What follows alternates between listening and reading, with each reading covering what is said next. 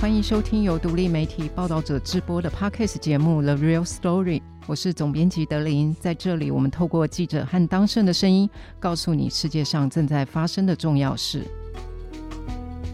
距离二零二四年总统大选剩下不到二十天，三组候选人的战况也是越来越激烈了。最近几份的民调，虽然民进党的赖清德、萧美琴目前是领先，但是呢，他和国民党的侯友谊、赵少康这组候选人的差距几乎都在误差范围内。而民众党的柯文哲、吴欣盈在民调当中也有稳定的百分之十五以上的支持。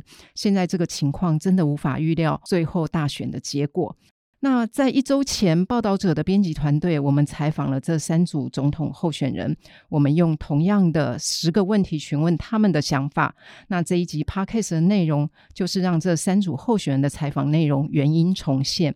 我们希望可以透过他们的回答，让大家可以清楚比对他们政见的差异，然后选出你认为最适合的总统候选人。那因为采访的时间很长，所以这十题的题目我们将分成三集上架播出。今天在我们的录音室的现场是报道者的执行长荣幸。德林好，大家好。荣幸呢，他其实已经有三十年政治记者的经验。那虽然现在他主要是忙报道者的募款啊，比较少在第一线的编辑，但是因为这个总统大选呢是非常重要，所以我们就请他重出江湖来担任我们这个总统大选专题的制作人。那这一次总统候选的专访也是由荣幸来领军，所以今天请他来跟大家分享他的观察。首先，我想要请教荣幸的是，呃，因为报道者成立八年了，那这是我们第三次遇到总统大选，但是前两次的总统大选，我们似乎都没有像这一次这样做总统候选的专访，所以想请教荣幸，是这一次为什么我们会处理的特别的不一样？好，先分享一下这次处理总统大选，我自己感触很深哦。因为在创立报道者之前哦，我自己呃长期处理政治新闻，我是在一九九一年就采访了当时的国民大会的全面改选。哇，你看那个时候有多早以前哈？嗯、接着真的三十年，嗯，那接着一九九二年采访立法院第一次全面改选，那接着之后的选举哦，无一不语哦，那个省市长民选，然后一九九六年第一次总统大选。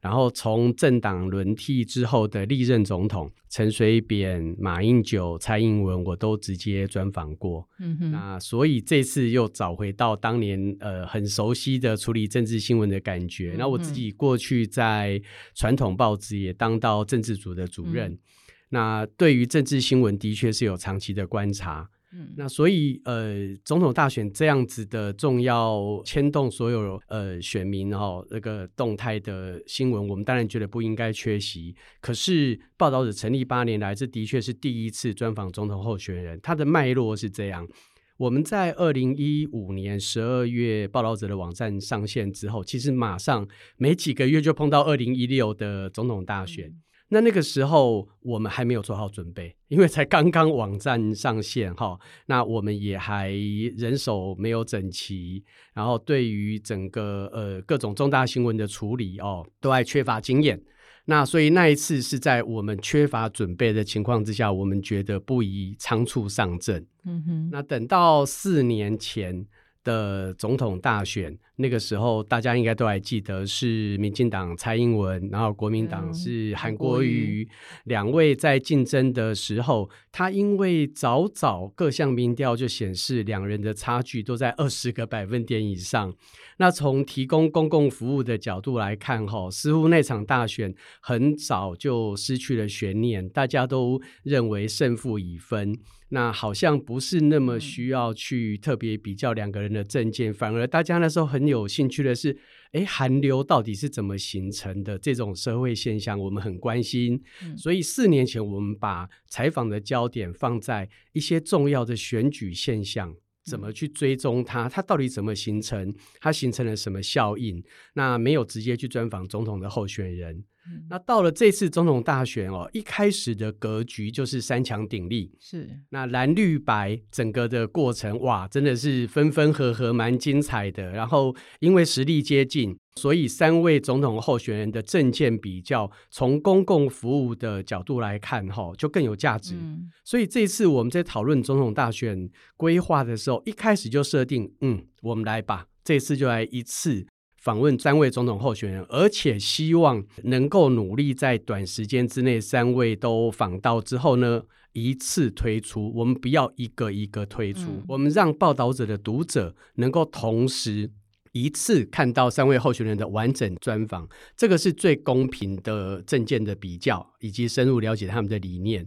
所以，虽然我们历经了三次总统大选，但直到这一次，我们既做好了准备，然后也觉得他的公共服务的价值很高，很有意义。所以呢，我们就希望为呃读者们努力，能够公平做到三位候选人的专访。因为我知道总统候选人其实想采访的媒体非常的多哈，那他们呃排出时间给我们，但是每一个排的时间也不是很长，所以呢呃我知道荣幸当时在企划的时候，就是希望三组候选人都是问同样的问题，那最后我们锁定了十个嘛哈，那我知道你们一开始在企划的时候绝对不会只有十个问题，想问的东西一定非常的多，那最后怎么收敛到这十个？当时你们筛选有规则吗？好，我先谈两阶段的困难。刚才德林问的是题目规划，这的确很困难哈。但坦白说，第一阶段的困难是要访问哪些候选人，本身就很困难。因为这一次大家看到了，直到总统登记参选的前几天，蓝白合才终于尘埃落定，我们才知道有哪几个候选人。可是，在我们一开始要准备总统候选人专访的时候，那个时候真的很苦恼哎，我们到底举例来说，要不要访问郭台铭？嗯，他会不会参选到底？然后侯友宜跟柯文哲会不会合作呢？那所以呢，我们可能采访的总统候选人，从少则采访两个人，到多则采访四个人。那如果四个人都采访，那蓝白合还没有尘埃落定，那等到其中的一两个到最后说我不选了，那这样子的专访内容其实对选民没什么意义，甚至于可能沦为他整个竞选过程的一个造势的手段。所以对我们来说蛮困扰的是，我们一直必须要等到了登记的前几天，那大家看到君悦饭店这场蓝白河，最后终于有了结果，我们才知道哦。我们访问三个候选人，嗯哼哼哦，这是第一阶段，确实在漫长的时间里面，你难以做决定，我要访问哪几个候选人。嗯哼哼哼那我们就决定先不要轻举妄动，等到最后访问三个，所以时间就压缩在后面，要赶着访问完。那就如同德林讲的，很多媒体都想访问，其实这三位候选人也陆续都接受了不少媒体的访问。嗯，那我们心中在想的是报道者的属性跟特质啦。报道者八年多来，所有了解我们的人都知道，我们专注公共政策，然后我们希望是就事论事。所以呢，对于很多生活面或者跟选举没有那么有关，其实我们也知道有趣的东西，但它不符合我们的调性，也不是报道者的读者期待要看到的东西哈。嗯、我们就觉得那个不是我们要问的方向，所以我们在讨论要问的这十个问题的时候，最优先考虑的是怎么去符合报道者读者的期待。那如果从这个角度来看，哈，其实不必特别要标新立异去问一些好像其他媒体没有问过，好像非得要问出什么不可的那种问题，嗯嗯，反而是报道者读者觉得重要的问题，即使其他媒体问过，我们一样要问啊，只是希望问得更具体。嗯嗯，那所以这是我们十个问题的第一个方向，就是有些问题大家都问过，他们也答过了，但是我们知道它重要，很多是公共政策、两岸关系、宪政体制这些，那。候选人也必须要负责任的回答。那这是我们在设计这十个问题的第一个想法，就是问出他的公共政策的理念。别人问过也没有关系。那第二个理念是我们毕竟希望能够有一些想呃问的问题跟其他媒体也有一些区隔。那这部分我们在想的是来来问他们核心价值吧，譬如说他们对于废除死刑的态度到底是什么？哎，我们发现，哎，好像蛮少媒体在问他们这个问题。可是，对于台湾社会这几年来大家这么关心废死的争议，那废死的争议如果不在选前就了解他们的态度，那他们当上总统之后再来问，会不会太晚了？所以呢，这十个问题的后半段，我们比较集中在想要了解他们的核心价值跟态度。嗯，嗯，所以这个十题就是这样子规划出来的。对，希望分成两个阶段哈。别人有没有问过不重要，重要的是希望他完整谈他的理念，以及如果有一些别人没有问过，可是我们觉得很重要啊，这是核心价值啊，那我们更要问不可。而且呢，希望他们三个人都要统一的回答。了解，荣幸刚才有讲，因为我们的期待是三组候选人都接受采访嘛，而且是几乎在差不多的时间，然后可以让我们三个一举推出，免得大家会认为说，哎，我们是不是只采访了其中的一组候选人或两组候选人？但是这个接洽的过程应该是充满五万分，对，因为他们的行程也很满哈。然后我们这样要求，那不知道后来这个中间的接洽有没有什么心酸可以跟大家分享一下？有一句话叫做“自己挖的坑自己跳”哦，我们太想要让报道者的读者公平的同时间看到三位候选人的专访，所以其实给自己很大的限制跟压力。有些媒体的做法可能是啊，我能够努力问到三组候选人，呃，其实就有提供重要的选民服务嘛。那哪怕这三个人可能呃前后的访问时间拉长到一个月以上也没关系。可是对我们来说，我们考量的是台湾的选举变化实在太快，一夕数变。假如说问到的第一个候选人，跟第三个候选人访问的时间相差半个月以上，哈，大家都知道那种呃选举的节奏，大家关心的议题，选举的气氛，差半个月可能就已经差到外太空去了。那这个时候可能大家都在关心违建，那下个时候可能大家都在关心另外一个议题，所以我们的确是挖了好大一个坑。希望在很短的时间之内，哈，达成这个不太可能达成的任务。那报道者的同事们，大家使命必达，哈。除了积极联系候选人的总部，然后取得他们的信任，然后我们也当然。呃，凭借过去采访政治新闻长期累积的人脉去约访，那即使如此哈，我们还是碰到了蛮困窘的情况。譬如说，我们当时敲定的第一位是赖清德的专访，嗯，然后他竞选总部提供了一个半小时的时间。那我们是想说，如果大家都能够有一个半小时的时间完整访问，那我们还能够，呃，除了报道者想问的十个问题之外，还可以加问少年报道者小记者们提问的另外一些问题。结果，哎，后来第二个敲定的是柯文哲竞选总部，他提供的采访时间是一个小时，一个小时，整整就已经比赖清德总部提供的时间就少了半小时。那我们就想说，嗯，没关系。见招拆招，临阵应变，到时候再来想怎么在有限的时间之内把想问的问题都问完。结果碰到更新的困难点是，侯友谊竞选总部基于侯友谊先生想要专心准备总统电视辩论会，所以迟迟还没有办法安排访问的时间，甚至于可能拖到呃十二月月底，他们觉得比较充分准备了之后再接受访问。嗯、那我们就面临说，如果访问时间拉得太长，对读者好像不是那么好交代，以及难道我们要先推出两个人的访问，第三个人访问跟大家用预告的说，嗯，我们还会有。第三个候选人访问吗？就在很为难的时候，我们还是尽了一切努力。最后也谢谢侯友谊竞选总部哈，答应了我们的专访，但是他提供的是四十分钟的采访时间，所以大家就可以了解，我们面临这三个访问虽然都敲定了，但是他的访问时间从长的一个半小时，短的四十分钟，嗯，那怎么样去公平的都问完十个问题？这就是我们采访过程当中很困难的挑战。那呃还好，三位候选人最后都用最大的诚意接受我们的访问。原本提供采访时间比较短的。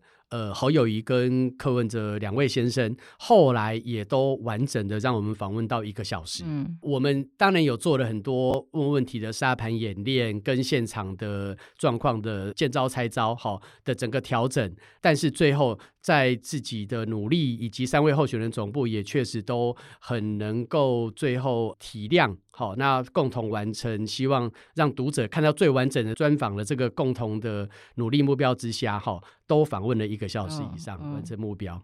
我们一般看到这个三组候选人的专访，其实都不知道背后原来这个安排有这么这么的复杂，都很不容易。其实每个媒体要访问，当然都很不容易。所以荣幸，你那几天应该没睡好觉吧？啊，在等消息啊，然后要怎么应付临时的很多问题。我们最后是在短短的四天之内完成三位候选人访问，其中有一天是赶场。对，那下午访问侯友谊，晚上访问柯文哲。我也因为这样就严重的感冒、咳嗽，然后睁眼，我的针眼长得好大颗，每天都在那边冰敷。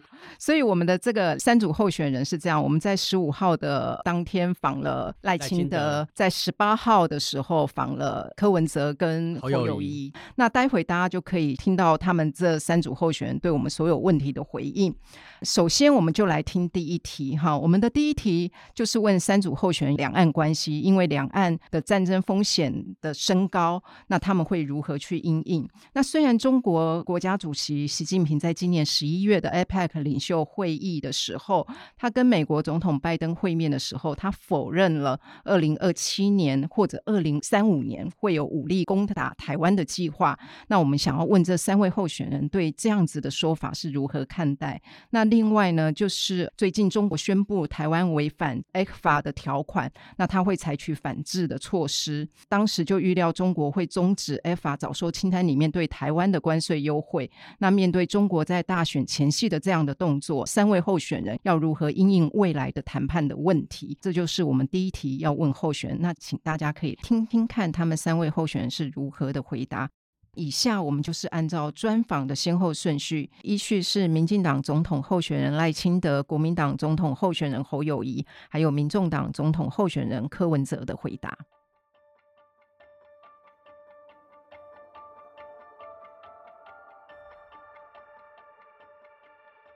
拜习会，拜登亲自跟习近平讲了两点，就是要求中国不可以武力改变台海现状。第二个是要求中国不可以介入台湾的大选，要尊重台湾人民的自由意志啊！我们当然欢迎习近平讲出二零二七或二零三五年之前，他个人没有攻台的计划，也没有听过任何攻台的计划了。因为和平是双方都有责任，不是只有在台湾而已。我们必须要看，就是说，目前国际社会普遍认知，啊、破坏两岸现状的是中国，并不是台湾了。那中国要侵略台湾，是从古林头战役，然后一九五八年八二三炮战，那就开始了，并不是民进党成立，或者是台湾社会哪一个人讲什么样的话，他才开始。那换句话说，中国要并吞台湾。是他的国策了，目的是要在西太平洋跟美国争霸嘛，这很清楚嘛，从历史跟现在的的这个表现都可以看得出来。啊，在这种状况之下，也不是靠国民党全然接受中国的主张就有办法阻止他的侵略。我这这一点比较确认啊，因为中国讲九二共识，结果。台湾这个国民党也跟着喊九二共识，中国喊两岸一家亲，人民众党也跟着喊两岸一家亲。中国要服务贸易协定，那两个政党不约而同都要重启服贸，这些不可能得到真正的和平。那我特别要强调说，我当总统，两岸发生战争的风险最低，因为我我有做最好的准备。我刚特别有提出来。我的和平四大支柱行动方案，啊，发表在《华尔街日报》。第一个就是强化国防力量，第二个是深化我们的经济安全，第三个是跟民主阵营肩并肩站在一起，发挥维持的力量。也就是说，我们对和平有理想，但不存在幻想。我们靠我们的实力了，并不是靠侵略者的善意。然后呢，我们却有实力，然后备战达到避战，避战然后达到和平。在蔡英文总统的四大坚持之上，我提出了和平四大支柱行动方案。蔡总统他坚持，啊，他是永远坚持民主自由的宪政体制，坚持中华民国和中华人民共和国互不隶属，坚持主权不容侵犯并吞，坚持中华民国台湾的前途只有台湾人民可以决定。那这一个四大坚持也赢得国际的肯定。台湾社会民意调查，将近八成的民众是支持。其实这个是台湾国家定位的共识。我目前所采取的策略，也是目前国际社会上所采取的。菲律宾如此，日本如此，韩国如此，印度如此，甚至北约也通通都是这个样子。所以我说，如果当总统，两岸战争的风险最低，你一旦屈辱的接受对方的要求，未来带来的恐怕会台湾更惨的状况。主席好，我是总编辑德林哈。那个中国商务部今天已经宣布，就是说台湾违反了 ECFA 条款，接下来我们双方可能就要进行谈判跟协议。请问你是否会支持两岸延续 ECFA 的优惠措施？ECFA 的内容是这样的哈，ECFA 是包括服贸、货贸，然后投资保障协定以及争议呃处理的机制啦。那因为服贸在十年前提出来的时候，因为太阳花学运就挡掉了嘛。其中货贸跟两岸纠纷的处理协定是没有再进行了。那其中的这个投资保障协定有谈，可是那个内容跟 WTO 的规范是不一样的。所以也也没有办法运作了。那但是有一份我们现在讲的就是一份早收清单，在野党高估了这个早收清单的效果，因为早收清单在一开始只不过是占台湾对外出口的百分之七点几而已，去年只剩四点几，今年剩下百分之三不到，就越来越低嘛。我刚刚有特别提到哦，G7 特别提到。比如说，反对中国经贸施压其他的国家，同时也反对中国用经贸的手段达到政治的目的啊。那现在看起来，在选举的当下，中国又谈这个 ECFA 的这个问题，很难令人不想到，他同样故技重施，用经贸的手段想要干预这场选举，这个是不会。赢得台湾人民的信任的啦，啊，而国际社会对这个批判也很深。那我是觉得说，当我们在谈论哈要不要 ECFA 的时候，因为蔡总统二零一六年上任的时候提出四个原则，两岸处理四个原则，就是包括李登辉、包括陈水扁、包括马英九跟中国做的任何的这个的这个合作，一概接受嘛。就是承诺不变，台湾对中国的承诺不会变，我们国家台湾对中国的善意也不会改变，但不会在压力下屈服，也不会走回对抗的老路。所以从这四个原则可以看得出来，ECFA 要不要继续？问题不在台湾了，是在中国，他是不是又要用这个早收清单达到他政治的目的？啊，另外谈到 ECFA，我们必须要谈到。台湾到底要走什么样的国家方向啊？是要依赖中国锁进去中国，还是要走进世界信赖台湾？其实两条路线的选择。那在蔡总统领导之下，这七八年来，其实我们在走入国际已经走出了相当的成果，特别是我们台美已经签订二十一世纪贸易协定，第一阶段已经完成嘛。也赢得美国的肯定。台湾这几年来的全国人民的表现呢、啊，不仅仅民主是世界的模范生，经济也是国际的优等生哦。在这种状况之下，我未来我会带领国家在蔡英文总统所走出的这一条啊信赖台湾的道路持续壮大。我觉得这个才是比较重要。举几个数据给你们哈。二零一一年呢、啊，台湾对中国的投资是一百四十六亿美金呢、啊。十年后，二零二一年剩五十亿美金左右。啊，这一两年我们来，我们也看到了台湾的企业到日本投资，到美国投资，到欧洲投资，不是只有台积电呢，很多企业都到别的国家去了。好，我意思就是说，包括政府已经走入国际，它也有相当的成果，国际社会也肯定台湾，接受台湾，支持台湾，企业也已经用它的这个投资决定了它的走向。这个时候，我们还停留在 f 法的思维，这恐怕不是台湾之福。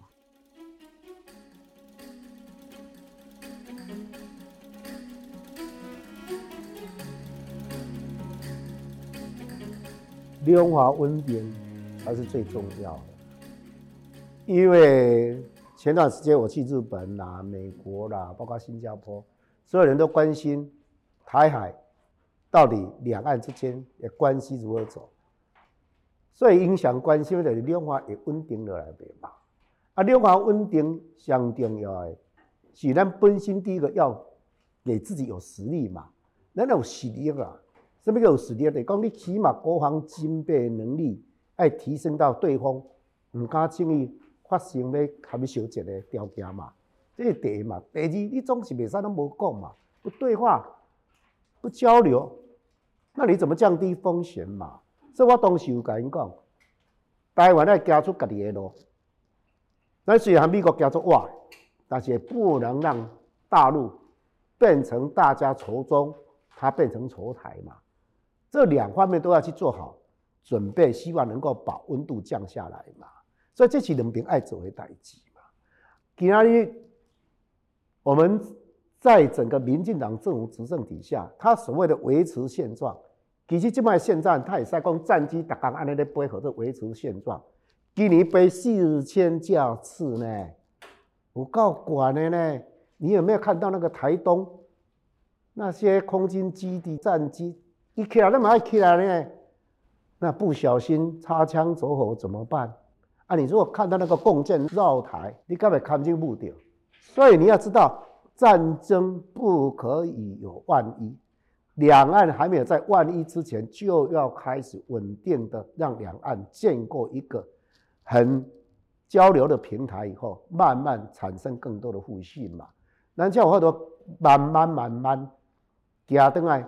让战争的风险降到最低，和平嘛别当凊彩讲讲诶，和平不是你画介绍的啦，啊不是你卖命的啦，所以咱的态度足重要的。所以我常讲一句话嘛，中华民国是咱的国家，台湾是咱的厝嘛。那我们台湾其实在立国到现在为止，其实咱有两个法律，尤其那个我们的根本大法就是中华民国宪法嘛。中华民国现在就讲得非常非常的清楚，两岸之间互不承认主权嘛，互不否认主权嘛。台湾的命运是台湾两千三百万人决定嘛，所以目前起码就是好说好事都永远都会讲起来嘛。所以大家说好什么共识都可以，所有共识一定在这个法令还有两岸人民关系条例来共嘛，不管经济外交好，城市外交以外。最重要的，台湾不可以不平衡美中关系，因为比如说你在经济，台湾的经济是要走出布局全球，不是只有依赖大陆。如果光依赖大陆是不够的，也不行的。台湾的经济一定要走到全球，台湾的经济最重要是要走区域经济贸易，或是单边的 FTA 要签。这几年民进党执政。哎，单边的经济贸易自由体系，下面那种小国家嘛，不要说小国家，贸易额金额比较小嘛，那断的也就断了啊。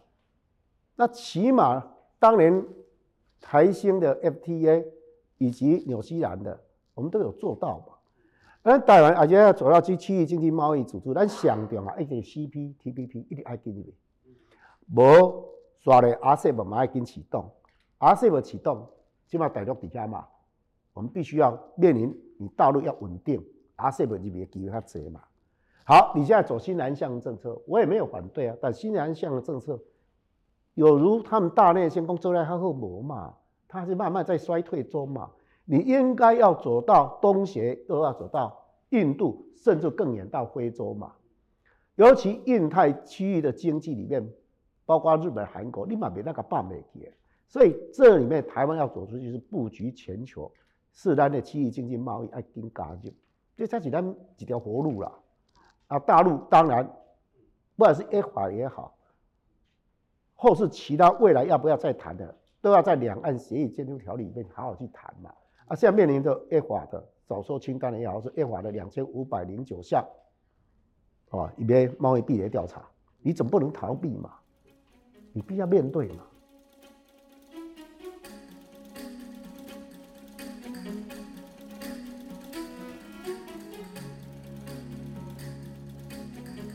第一点呢，其实，在 ECFA 当年签订的时候，中国在就有让利，所以很清楚嘛。ECFA 是一种政治比较优于经济考量的一个产物。那现在当然是他关系好的时候，他就让利给你嘛。现在关系不好，他有什么理由让利给你？所以这意料中的事啊。因为我们进他大概两千五百件，他进我们六百件嘛，所以这个是不对等的一种贸易。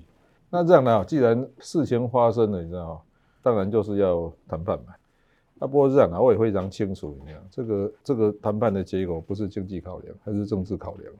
我套套用中国常讲的一句话，关系好，一切可以谈。他的隐性的那一句话就是关系不好，一切没办法谈。他说现在这两岸关系不好嘛，这个在现阶段是很难解。当然关系要改善了，关系改善这也要智慧了。那。其实不要单单看台湾跟大陆的关系了，因为现在是全世界是中美对抗架构，所以。也要思考说，在我们所谓的台湾问题是在中美对抗架构下的台湾议题，要这样思考。所以常常讲说，两岸关系哦，它不是台湾海峡两岸，它是太平洋两岸。美国也有美国允许的台湾跟中国的交往范围，倒过来中国也有允许的台湾跟美国交往范围。所以在这两个范围内，我们设法去找到一个平衡点，就这样。所以主席，你会觉得现在我们跟美国的距离太近，以至于这个关系没有办法维持得太好吗？这个中国也曾经怪这个，他说你们你们太偏美国。我说，你每天飞去飞来飞去，啊，每天说梧桐我，啊，每天恐吓我，所以是你把我逼到美国那边去的。所以我们是在中美之间取一个动态平衡嘛。所以中国要考虑，人家说西风跟那个太阳，北风跟太阳的故事，他知道嘛。啊，你每天恐吓我，还怪我跟一直往美国靠去。啊，所以事实上是这样。后面也是我慢慢懂一个道理嘛。你任何一个行为对美国来讲分四个层面嘛。哦，就是喜欢、可接受、哦可忍受，这不能忍受。倒过来，中国有四个 level。所以，所以我们常常在想怎么去取一个平衡。我现在是所有的候选人当中，对中美两边都是可接受的，但是我不见得是哦那个喜欢的，因为常常常常我不是喜欢。但是这样的哦。我们做一件事情也不见得要一边喜欢，因为一边喜欢，另外一边不可忍受，你还是没办法求取最大平衡。这个赖清德是啊，美国打问号啊，中国不可忍受啊，哦，我有一次中国比较喜欢嘛，哈，他也是打问号，哦，因为他跟他不熟，那美国也是打问号，所以我倒觉得这样的啊，在中美之间，有时候除了这个四个层面，还有一个很重要，叫做可信度。那个可信度，这是要时间建立的。所以他说，目前在所有三组候选人当中，只有柯文哲证明说他有办法跟大陆沟通，而且还能够保住台湾的哦对等跟尊严。因为我们是实际上办过八次双城论坛，一次四大运嘛，这幕后也是波涛汹涌嘛。我跟你讲，一关一关过去的。所以他觉得这样，理性务实科学嘛，你不要一开始就意识形态嘛，不要务实的去处理两岸关系。大部分不敢说百分之百的，大部分还是可以解决。所以，那你觉得中国跟美国对你是打问号还是可接受？可接受啊，对啊，因为他第一点哦，因为我的意识形态比较低嘛，然后还有一点我比较诚实嘛，什么意思？还有一点我没有包袱。什么叫比较诚实？你就是说，他当问我的时候，我跟他回答，他会相信我讲的话，这很重要。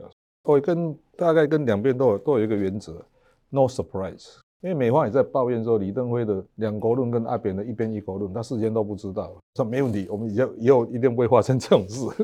No surprise 是一个小国对大国最基本的原则。以美国是世界第一强国，他也不怕台湾要干什么，但是说你不要让它变成 trouble maker 这样就好了。所以，所以对来，我对我们来讲，国家能能够存活下去。哦，老百姓过快乐的生活，这才是我们的价值。对我来讲，ideology 是 tool 不是 goal，它是工具而不是目标。这些搞政治的都把意识形态当作是目标而不是工具。所以没说我为什么跟这些格格不入，就是这样。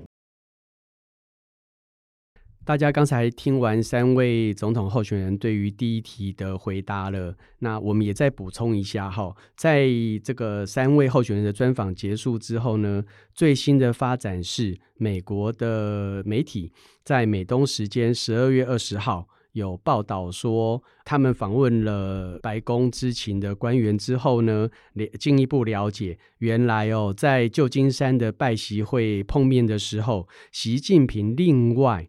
还有指出说，他想要统一台湾的企图呢，没有任何改变。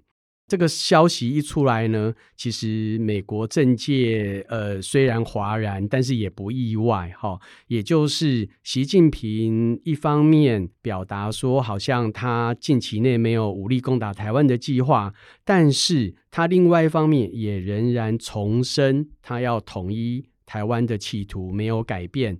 那这件事情呢，呃，也让国际社会哦，尤其是台湾，应该要意识到说，其实中国呢要统一台湾，以及那个希望说达到统一的目标这件事情，并没有因为他的各种否认武力攻台的计划哈、哦，有什么改变。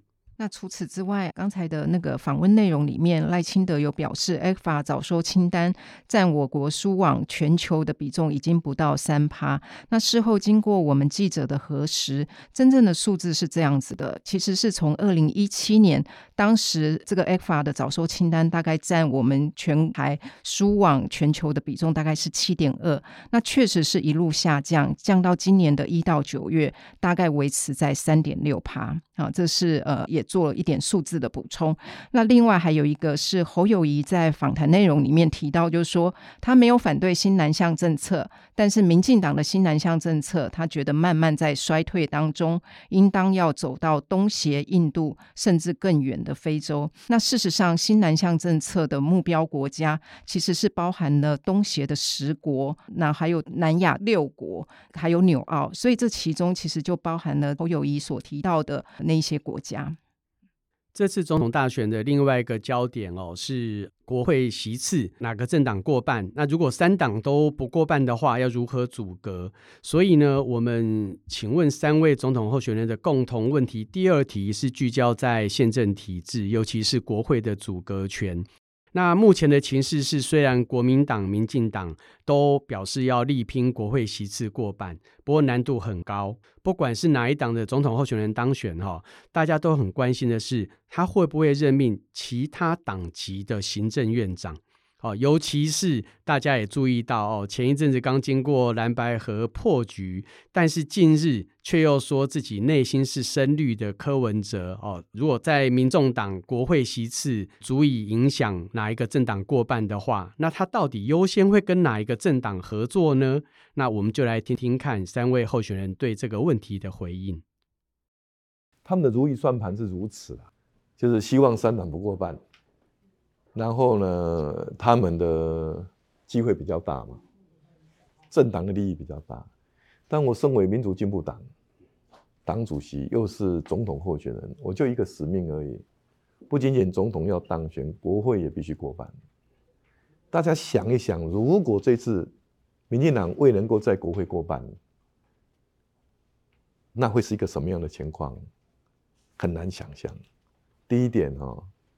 权力会失衡，因为现在二十二个城市里面，民进党只占五个啊，再也占了十七个，十七个县市。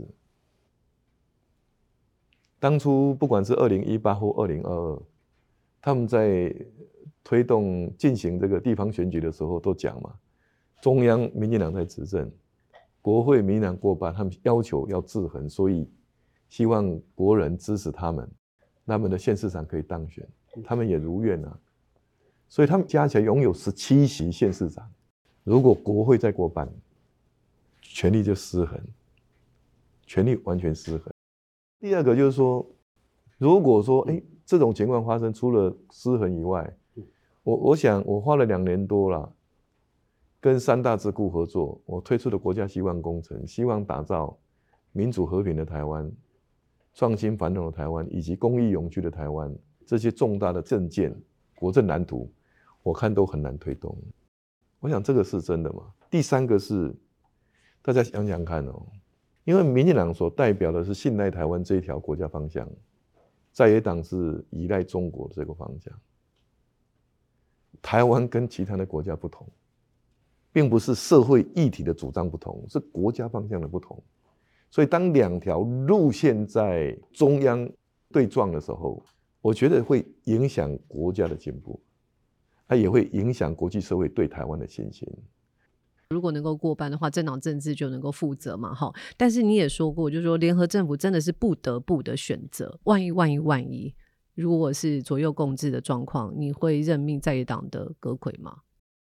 我那个评论是欧洲内阁制的国家，他们的情况啊，结果都很不好嘛。不管是西班牙、希腊啊，或者是意大利，啊，这些内阁制的国家。然后多党林立，然后政党不过半，他们从来没有说选前就跟人民说未来要组联合政府。就台湾这个什么蓝白合，这是有别于民主精神，哦啊，所以他们通常都是在选完不得不了。但是我今天身为党主席跟总统候选人，我没有其他选择，我们就是一定要争取国人最大的支持，总统当选，国会也过半。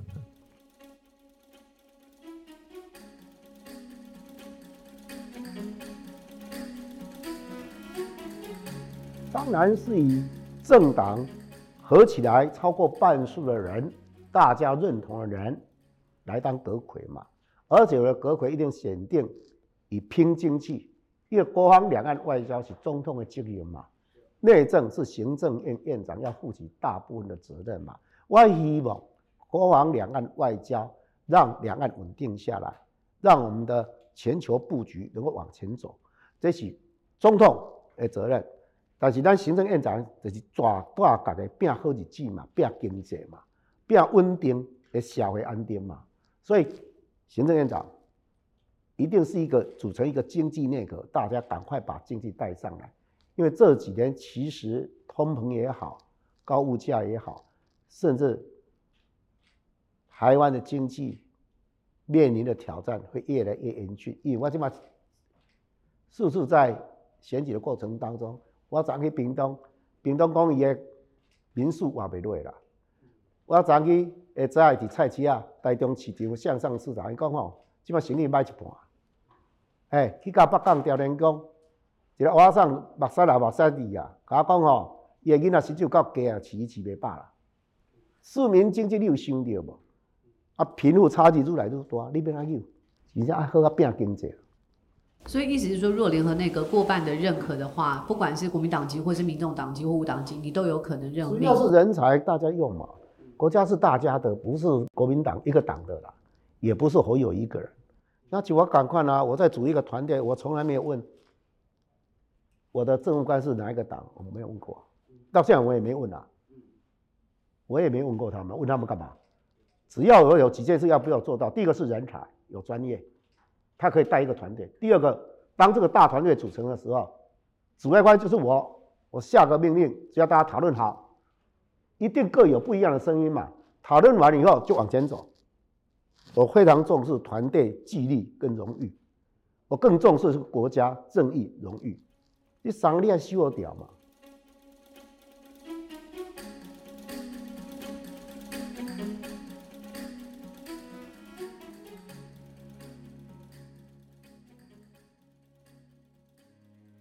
其实我跟你讲哦，你看看民众党在过去四年在立法院的行为，他在不同的议题跟不同人合作啊，但是他是可以被检视的说，也，他是出于意识形态，他是出于那个利益的纠葛哦。那如果不是的话，这不是问题嘛。那所以是这样的，我可跟大家讲哦，我当台北市长第一任，你知道吗？我在市议会六十三席议员里面，我零席，第二任六十三席里面一席，也没有妨碍我的执政啊，还是做得好。为什么？该做的就做，哦，啊，你也不是做什么坏事，啊，你不是做什么坏事，人家也不会故意去挡你啊，不会。我我还是相信普世价值的。所以主席的意思就是说，就事论事来决定合作对象，所以没有非跟国民党合作不可，也没有不能够跟民进党合作。对啊，这本来就是这样啊。其实，在一开始特别讲说联合内阁，我在南园要卡，我就说，哎、欸，那你意思是说你以后会用民进党人当阁员？对我来讲，废话。难道我们民进党一个好人都没有吗？一个有能力的人都没有吗？怎么会是这样呢？嗯、这个又是来的，又是意识形态的党同花异，我是非常讨厌你的。我说我每次讲，我说在台北，你看我在台北市政府的做法，欸、有三个副市长哦，刚国民党、民进党、亲民党，然后民政局长是民进党的，我的那个环保局长是赵少康的助理，啊，新党的，所以你看我那个内阁里面什么党都有，有妨碍到我们的工作啊？没有啊。要跟你讲一个故事。我最近去那个真理堂，坐在那里听牧师布道。哎，我听了一个钟头，突然恍然大悟，然后他讲一个概念。他说：“哦，同一个公司的两个人，他每天在那里吵架嘛，互相看不顺眼，骂来骂去。哎，他们为什么礼拜天可以坐在同一个教堂里面听牧师讲话？Why？你有想过这个问题？因为有一个更高的价值。哎，我就听有道理。所以这样的哦，有时候我们想想看哦，蓝绿这样打来打去。”如果有一天我们可以找到一个更高的价值，这才有办法克服这种问题。所以应该这样，作为人类更高的价值是什么？他、啊、这个得外信仰嘛，对不？我我觉得这样的哦，比方说哈，政治的核心是执行力，好，这是我们的信仰。哦，政治要落实在人民生活每一天，这是我们的信仰，这是我的价值。当然是这样的，所以在一个团队里面，最重要是建立它的共同的价值。这很难，有共同的价值，他才有办法说不同的人可以合在一起，不会吵架。主席，那冒昧我再直接追问，你现在看起来，你跟蓝或者你跟绿哪一个比较有共同价值多一点？我跟你讲哦，你问我的话哈，我我是二八家族嘛，理论上我说我说有时候说我是胜利的，为什么？因为我家我的出生背景就是胜利的。但是我倒讲，我今天对民进党最失望的就是说，不是喊台独就可以。我说哦，台湾不是。民进党的专利，国旗也不是国民党的专利，哦，你不可以用这个来绑架我。哎，我每天七点半准时上班，哦，也不会搞得乱七八糟的事情。青年勤政，按说爱乡土，要不然你讲我哪一件事情对不起台湾，你讲给我听，我讲得出来我就改。对我来讲，你知道，蓝绿才是一家亲呢。这次选举我就看得很清楚，你看侯友谊为什么对赖清德违建都不动手？所以，所以蓝绿有共同的敌人啊，因为我会让他们没得混。